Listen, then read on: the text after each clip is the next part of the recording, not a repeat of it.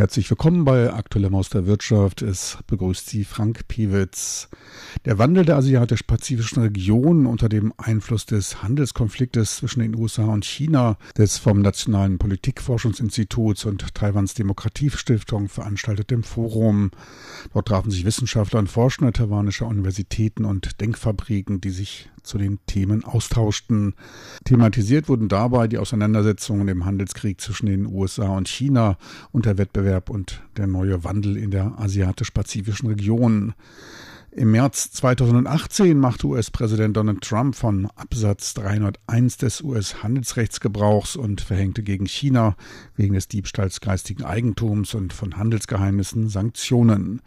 Die USA wehrten sich damit gegen den ihrer Meinung nach aggressiven sozialistischen Kapitalökonomismus chinesischer Prägung.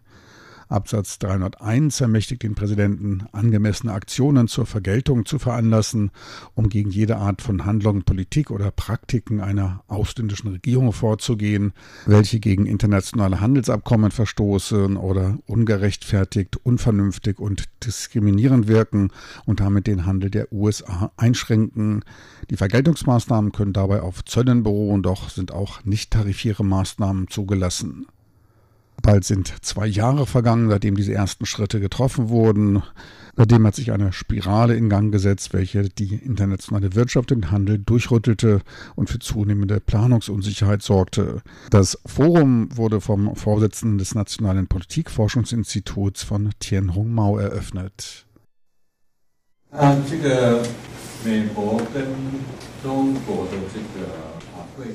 Wenn man sich die Länder USA und China mit ihren großen Flächen anschaut, sieht es wie ein historischer Präzedenzfall aus, der nur schwer zu vermeiden ist.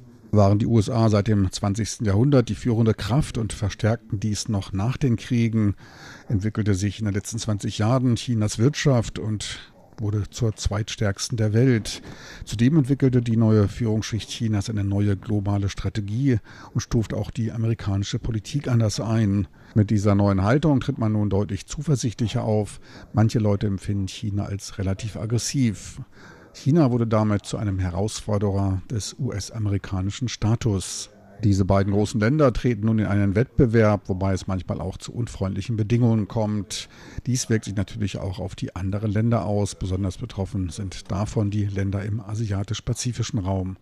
Der Rahmen der jetzigen Handelsgespräche zwischen China und den USA ist von einer schmaleren Ausführung. Es geht dabei um die erste Phase eines Abkommens mit relativ einfachen Inhalten. Die sensibelsten Bereiche allerdings können nach unserem Verständnis darin nicht übernommen werden. Ort und Zeit der Unterzeichnung wurden bisher noch nicht erwähnt. Sollte das Abkommen nicht vor dem 15. Dezember unterzeichnet werden oder es zu keiner Aufschiebung der Strafzölle kommen, würden die Erhöhungen auf die gegenwärtig bestehenden Zölle sich auf ein Handelsvolumen von 200 Milliarden US-Dollar beziehen. Dies würde die Situation nochmal deutlich verschlimmern. Die USA fordern in diesem Handelsstreit mehr Gerechtigkeit, mehr Öffnung, einen offeneren Wettbewerb. Sollten diese Wirtschaftsangelegenheiten nicht behoben werden, dürften sie uns noch sehr lange beschäftigen.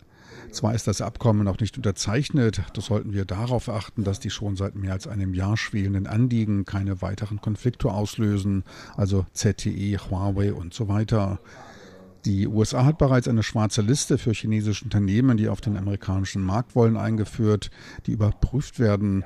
Etliche Berichte von ostasiatischem technischem Personal, die eine Green Card bekommen und oft auch in sensitiven Bereichen tätig sind, gibt es.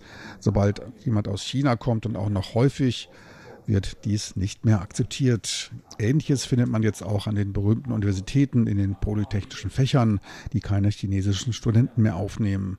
Der sich aus dem Handel ergebende Widerstand hält jetzt Einzug in den technisch-wissenschaftlichen Bereich, wird immer umfassender, betrifft auch den Finanzbereich und wirkt sich auch auf die nach China kommenden Investoren aus dem Ausland aus, als auch auf die bereits in China Investitionen getätigt habenden Ausländer, die jetzt vor dem Problem des Rückzugs aus China stehen.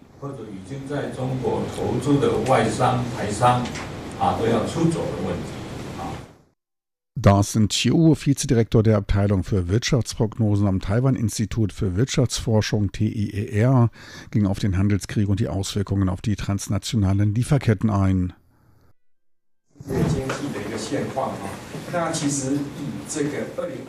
Einige die Weltwirtschaft betreffende Zahlen, die unter dem Handelskrieg leiden. Im Jahr 2019 belief sich das globale Wirtschaftsvolumen auf 88 Billionen US-Dollar, wobei der US-Markt mit einem Volumen von 21,5 Billionen US-Dollar weltweit der größte ist. Die USA sind darin der größte Nachfrager und versuchen daher auch die Anbieterseite zu beeinflussen. Wenn wir einen Blick auf die Struktur der Wachstumsprognosen der Welt für dieses und nächstes Jahr werfen, so stellen wir fest, dass die Prognosen alle rückläufig sind. Hauptgrund für diesen Rückgang ist der sinkende Welthandel, der von dem anhaltenden Handelskrieg ausgelöst wird. So hat der IMF noch im Juli ein Wachstum des Welthandels von 2,5 Prozent prognostiziert. Im Oktober waren das nur noch 1,1 Prozent. Trumps wichtigstes Ziel ist es, noch mehr Arbeitsmöglichkeiten zu schaffen, welches für einen Wahlsieg sehr hilfreich wäre.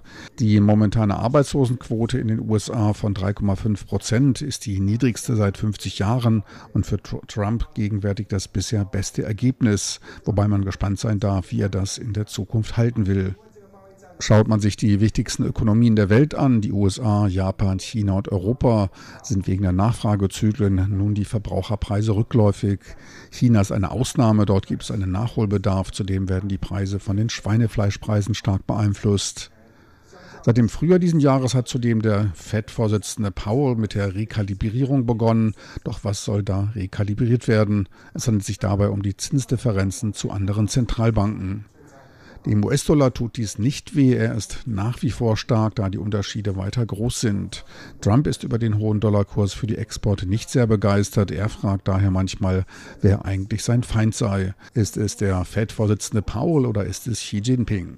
Doch was will Trump eigentlich? Sein wichtigstes Ziel ist es, wie er schon im Wahlkampf 2016 angekündigt hatte, die Jobs aus China zurück in die USA zu bringen.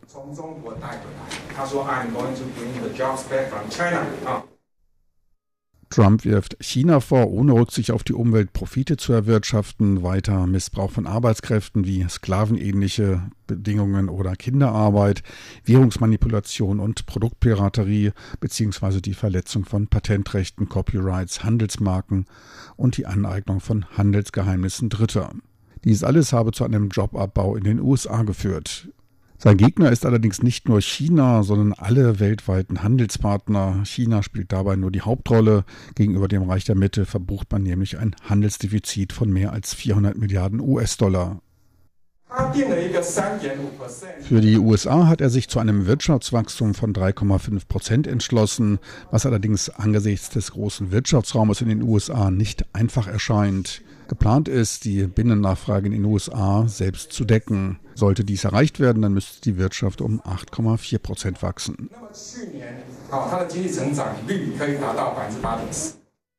So viel für heute aus Aktuellem aus der Wirtschaft mit Frank Piewitz. Besten Dank fürs Interesse. Tschüss und auf Wiedersehen. Bis zur nächsten Woche.